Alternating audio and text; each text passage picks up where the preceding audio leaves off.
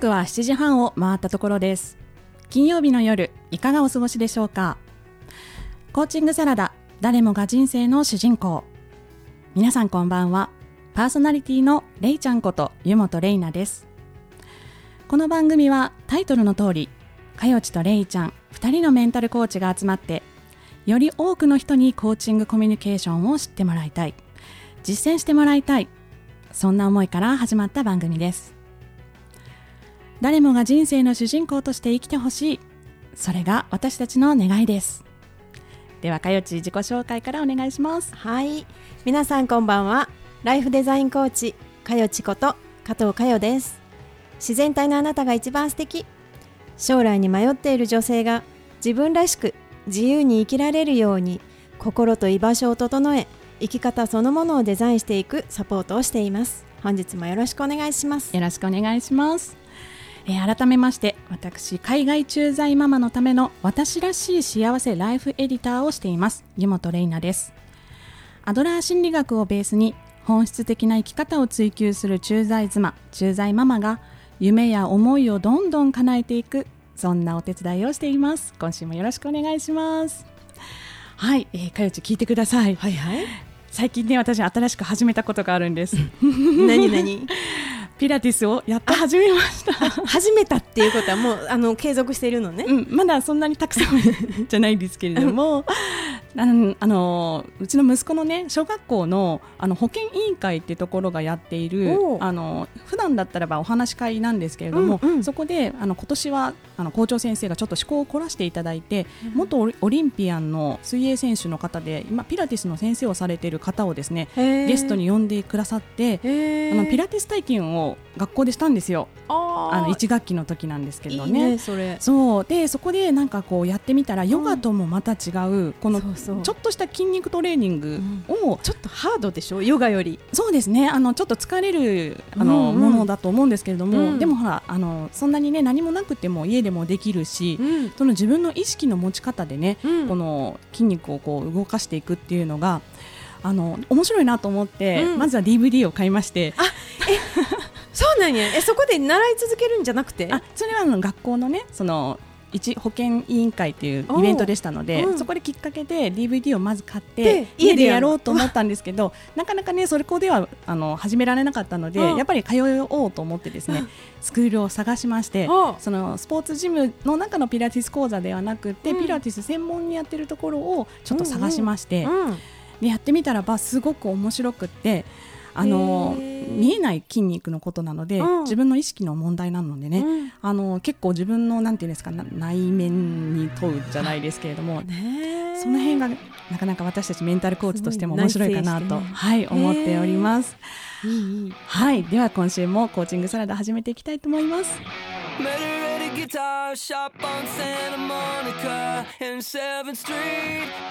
Guitar shop on Santa Monica and 7th Street. The salesman tried to get my attention to sell me a Mexican Fender. She came to get a 10,000 steps and hang out with her boyfriend. But I was only trying to get to know her, so I took her out to the ocean. It was hot, hot, 100 degrees, but she only went in up to her knees. Didn't wanna take off her jeans, cause that would be insane. My summer love.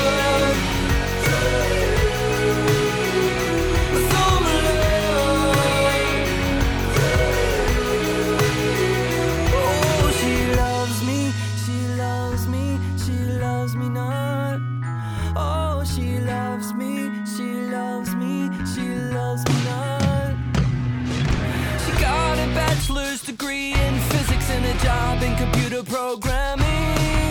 It's pretty cool for a singer in a band, so I knew we would end up jamming.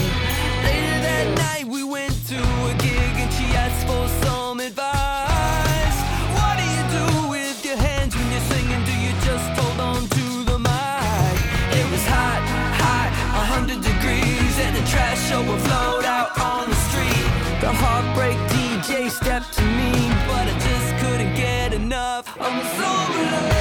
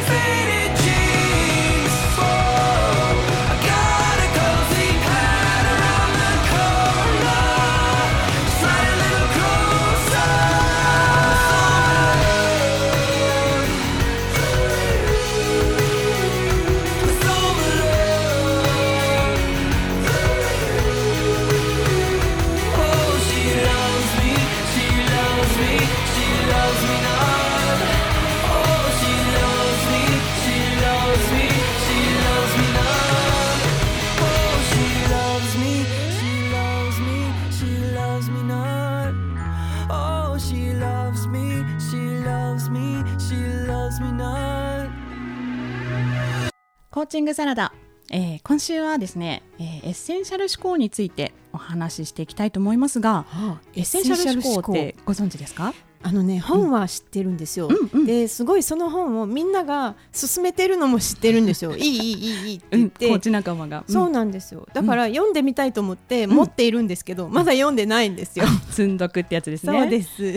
はい。そのおっしゃっていた本をですね今日はあのメインにご紹介しながらエッセンシャル思考ってどんなことなのかということをですね。あのお話ししていきたいなと思うんですけれども、はい、そうですね。あの私肩書きにもそしてブログのタイトルにもですね、うん、まあ、エッセンシャル思考な駐在妻ママですとか、ね、本質的な生き方をしている駐在妻ママとかって言っていますので、ええ、やっぱりその辺をね大事にしたいなと思っているところがあるんですけれども、うん、この本っていうのがそのエッセンシャル思考最小の時間で、えー、成果を最大にするっていう本なんですね、うん、グレッグ・マキュインというマキュンマキュンさんですね、はい、という人が書いた本なんですけれどもそこに書かれているエッセンシャル思考っていうのは、うん、あのより多くの仕事をこなすためのものではないと。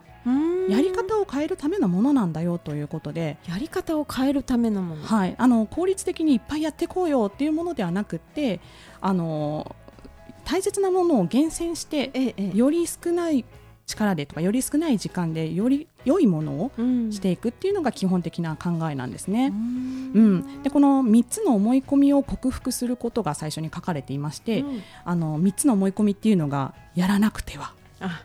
とどれも大事、うん、全部できる、うん、この3つの思い込みをですね あのやらなくてははやると決める。うん、でどれも大事っていうのは大事なものはめったにないっていうことと、最後の全部できるっていうのは何でもできるが全部はやらないというふうに決めるっていうことですね。なんかもうその辺ぐらいから痛い痛い痛い痛いってなってくるけどね。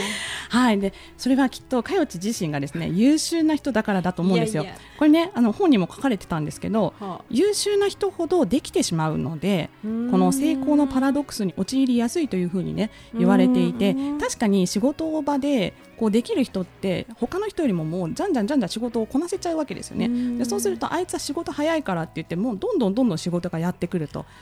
でそうするとね、あのその期待にも応えたいし、うん、やっぱり自分できるって思いたいしっていうので、うん、そのだけ頑張ってしまう。でそうするとちょっと自分にだんだん無理してきたりだとか。う。ん、あるある。このバイトとかでね なんかね結構動き早くてガンガンやるとガンガン仕事が回ってきてでその辺ぐらいから自分の中で不公平さを感じるのよね。なん これゆっくりやった方が得なんじゃないの？みたいな。でちょっとねこうこう気持ち的に慣れてくるっていうか、うん、そうなんですよ。だからなんかこうできない人がこのやり方を学ぶというよりも、うん、できる人がやりすぎないというのがね、まあ、エッセンシャル思考のこの本に書かれている最初のねところだと思うんですけれどもこの本に書かれているエッセンシャル思考の基礎となる3つの考え方としては、ええ、丸1時間とエネルギーの使い方を選ぶってことですね。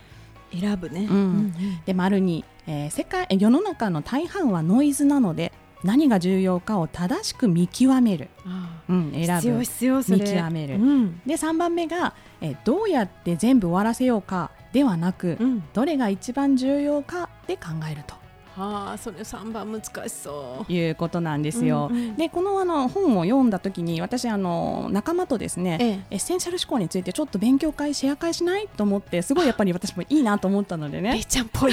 この考え方が。うんうん、それであの声をかけたんですよ。コーチ仲間もそうですし、ええ、あとは私のクライアントさんもあの海外にいらっしゃる方も、え、なんかこうオンラインでみんなで集まれっていう感じでですね声をかけたところ、うん、もうエッセンシャル思考をすごくあの実践されている方がいらっしゃってその方がすごく分かりやすい例で、エッセンシャル思考の考え方、私はこうしてますっていうのを紹介してくださったんですね。ですのでその紹介の例をですねちょっと今日も私お話ししたいと思うんですがあの彼女が教えてくれたのはレストランなあのホテルとかのビュッフェですね、はいはい、あのビュッフェに行った時に、えー、どうですか？かよちはどういうパターンが多いですか？こう端から取っていくとか。取っていって、うん、で最後にお皿乗りたくなく乗り乗らなくなって、うん、あなんかこんなに最初から入れるんじゃなかったって後悔するパターンですね。ねそう。私もよく友達とねあのビュッフェに行った時に、あの取りすぎてしまって食べ過ぎてしまってもう本当気持ち悪くなるとか帰った後に本当お腹が痛くなっちゃうみたいなので、うん、楽しい会だったはずなのになんかあのすごい今日疲れたみたいなことがあったりするんですよね。うんうん、で彼女が教えてくれたそのビュッフェのやり方がエッセンシャル思考の人の場合は、うん、まずもって目的を設定しますと。目的？はい。ビュッフェで。そうです。はあ、ねこの今日この会は、あのお食事会はどういう目的であの私はこうやりたいかなと。例えばお友達との素敵な時間を楽しむのであれば、そのあそれに合わせたね、あのビュッフェになるでしょうしそのね、ね、例えばカニとか取ってこへん、ね、そうそうそう。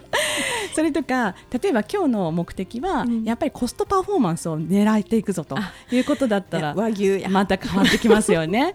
あとは例えばやっぱりビュッフェっていろんなものが取れるので、うん、いつもならば食べないようなものをチャレンジしてみようっていうようなことでビュッフェをもしね楽しむのであればといった感じで目的をまず明確に持ちましょうというのが大切ですと。なるほど。でその後にこのビュッフェですので取り放題もういくらでも取っていいわけじゃないですか、ええ、だけどここでやっぱり満足度を高めるためには、うん、自分自身のキャパシティあの容量ですねを知るとあ確かにね。例えばこのビュッフェの場合は胃袋の容量ですけれども、えー、あとは例えば時間2時間制限だったらこの2時間という時間を使ってですとか、うんうん、っていうような感じでですね、うん、そのこの容量の中に、えー、入れるのに今回の目的だったら何を入れていくかっていうので優先順位を決めていくというようなことを順序立ててまあ考えていっているようなことを私はしていますっていうふうに彼女は教えてくれてすごい、ね,、素晴らしい例えですね。わかりやすい。かりやすい。と思ったんですよね。ね。でこれもちろんビュッフェだけではなくって、うん、あの人生いろんなことに言えると思うんですよね、うんうん、あの限られてる人生の時間ですので、まあ、大方の方はその時間限られた時間の中で何をするかで選んでいくと思うんですけれども、えー、この容量っていうのは例えば他にも経済的な容量であるですとか、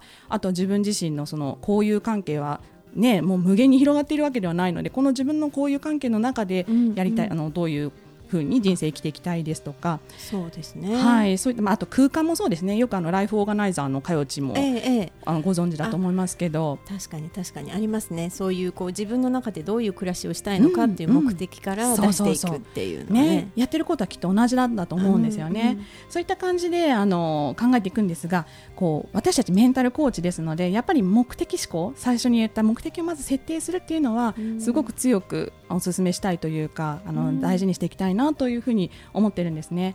でそれから手段はなあの何をするかいつやるかっていうのは考えていくとやはりまずはなぜやるか。その本質は何なのかというところから考えていければというふうに思っています。なるほど、ね、はい。ではですね後半はこの本で紹介されていた、えーと、そのためにはねどういうふうに見極めていくのかどういうふうに捨てていけばいいのかということについてもご紹介していきたいと思います。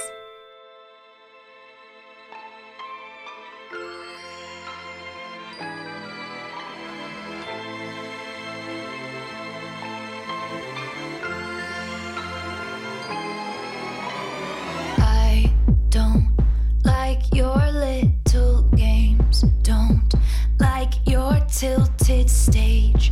The role you made me play of the fool. No, I don't like you.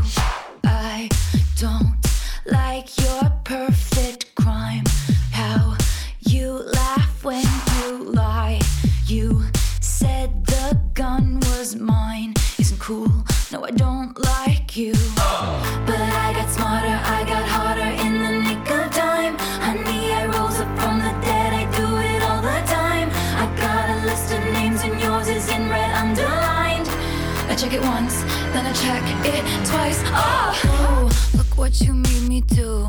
Look what you made me do. Look what you just made me do. Look what you just made me. Ooh, look what you made me do. Look what you made me do. What you just made me do. Look what you just made me do. I don't like your kingdom keys. They once belonged to me. You asked me for a place to sleep, locked me out, and threw a feast. What? The world moves on another day, another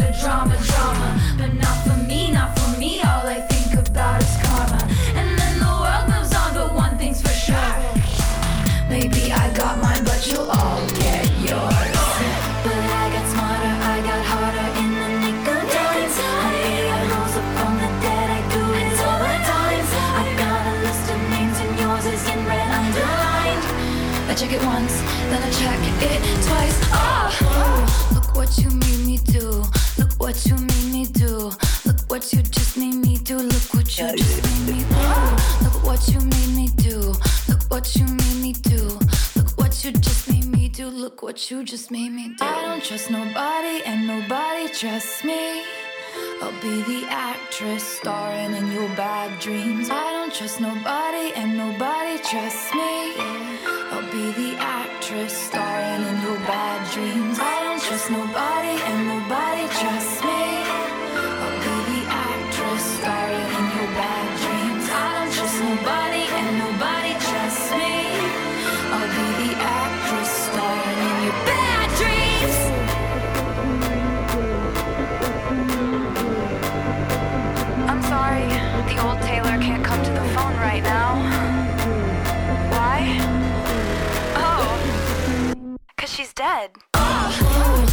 what you made me do.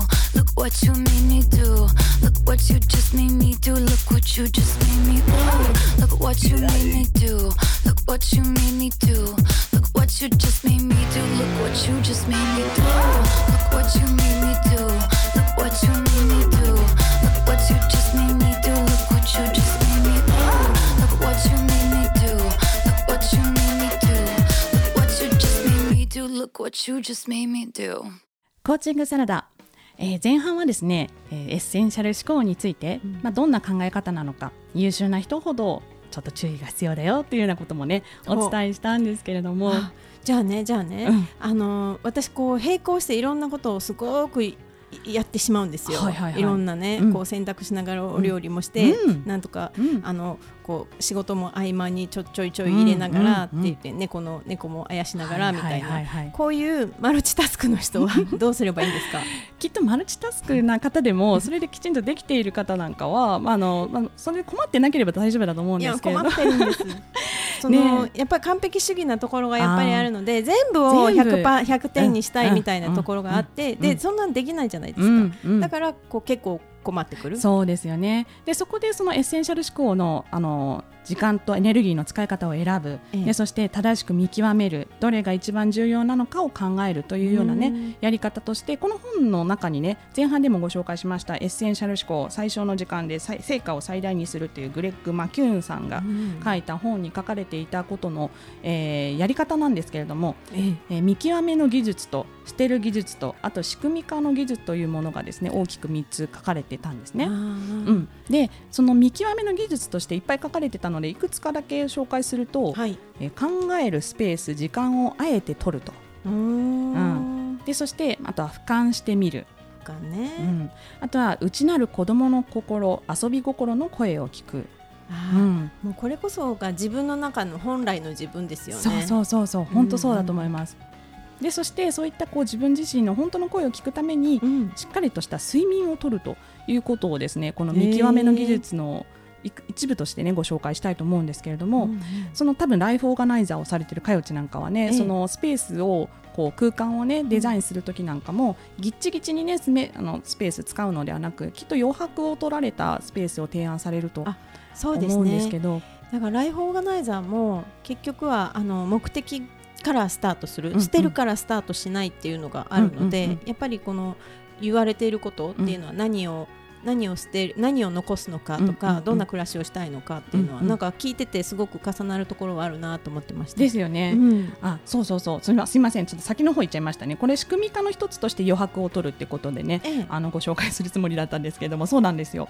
であのー考えるスペースね時間を取るっていうのは、ええ。こう忙しいからといって日々の時間にね流されてしまうのではなくあえて例えば10分でもまあマインドフルネスの時間を取ってみるとかね。そうですね。何もしない時間を取って、うん。その中で考えてみるとでやっぱりさっきあの申し上げましたがあの自分の中でねこうこればっかり見てしまっていると考えられなくなってしまうことが一旦ちょっと離れてみる俯瞰してみると分かりやすいと、もっと大きな視点で見れることがあるということですとか、うん。あとかよちもおっしゃっていただきましたけれども子どもの心っていうのは本心だと思うのでね、うん。そういうことも大事にしていくとそうですね、うん。みんな子供の心っていうのをいつの間にか蓋しちゃうんですよね、うん。その方がこう、あのいこう普段の日常の生活に合いやすいというかそうそう子供心を出しちゃうと全てが崩れちゃいそうな気がするので見ないようにするとか。そうそうそう、ね、でもね。本当はそこに本心があるんですよね。うん、なんとかせねばとかあれやっとかなきゃって大人になるといろんなことがね思うのですが、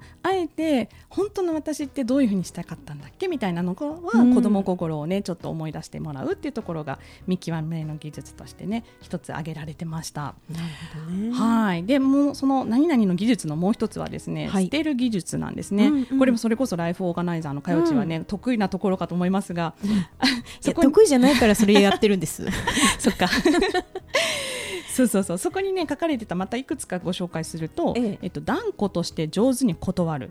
まあ、いろんなお誘いがあってね、みんなにいい顔したいけど、私は今日は断るっていう時はええ。きちんと断ると。うんいうこととか、うん。あとは何かを始めてしまったことに対して手放す勇気を持つ、やはり何か取り掛かってしまうとそれを手放すのって始める前よりももっと勇気がいることだったりすると思うんですよえね。えでもやっぱりそのスペースと時間を取ってあえて考えるもの,、あの物事を考えてみたときにやっぱり違うって思ったら手放す勇気も持つと。うんうん。いうことが必要ということとあとここに書かれてたのはなんか編集の4原則というものが書かれてあって編集の四原則。はい。なんか編集者は皆さんこういうことするんですかね？削除する。うん。そして凝縮する、凝縮。うん、あのギュッて縮めることですね、はい。あとは修正する。修正。であとは4つ目が抑制する。手を出さないこと。ああ、ん。そっちの抑制なんですね。はい、だからもうなくしてしまうだとか、うん。し変えていくだとか、うん。あとはギュッと長々としてたものをギュッと縮めるとか、うん。あとはもう最初から手を出さないと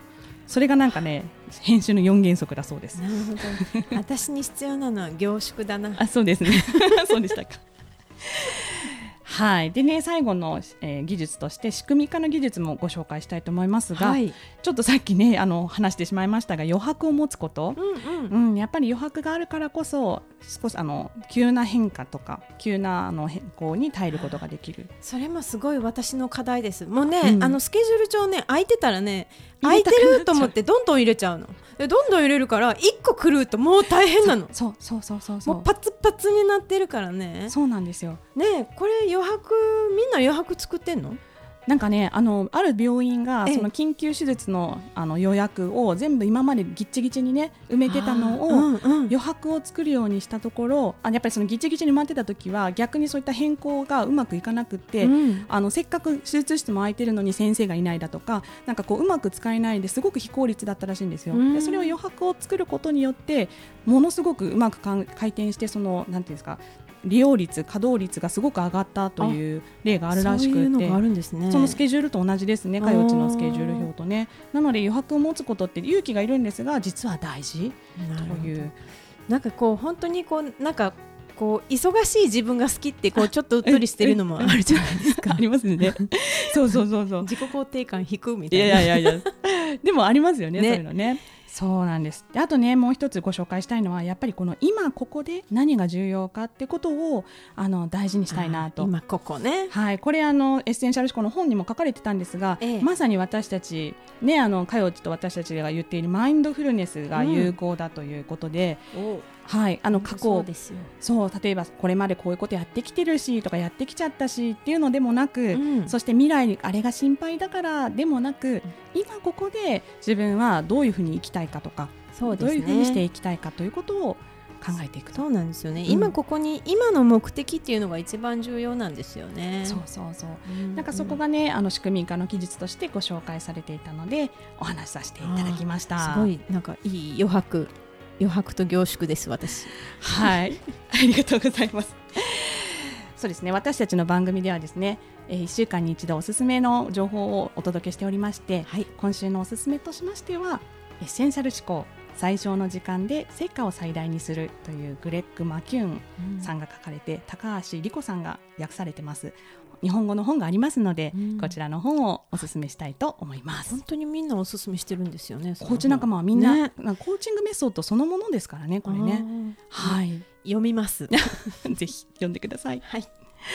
はいでお知らせを。あはいお願いします。ということで、えー、10月10日なんですけど、はい。私と私かよちと、えー、れいちゃんとでまた、えーコーチングサラダお茶会を開きます、はい。えー10月10日水曜日13時半から15時半まで池袋にて開催いたします、はい。えー私とれいちゃんに会いたいなと思われた方あとはコーチングについてなんか話したいなとか、うん。心のことを知りたいなと言われる方にはもってこいのお茶会だと思いますので、はい。えーぜひにお申し込みください、えー、ゆもとれいな .com もしくは加藤かよで検索してください。はい、お待ちしております。はい、ありがとうございます。えー今週のコーチングサラダは、かよちいかがでしたか？いやあのー改めてね本読んでみようと思いました、うんうん。あのその本ずっとサラッピンで置いているのでなんかサラピンで置いてるの。だからあの私に必要なことが載ってるんだなと思って、うんうん。でもあの買った時は読むタイミングじゃなかったんだなと思ってもう一度余白と凝縮、うん。私に必要な言葉今ひぶすごく響いたので、はい。読んでみたくなりました。ぜひ読んでください。はい、えー10月5日のコーチングサラダはこのあたりで。パーソナリティはれいちゃんと、かよちでしたそれではまた来週。素敵な週末を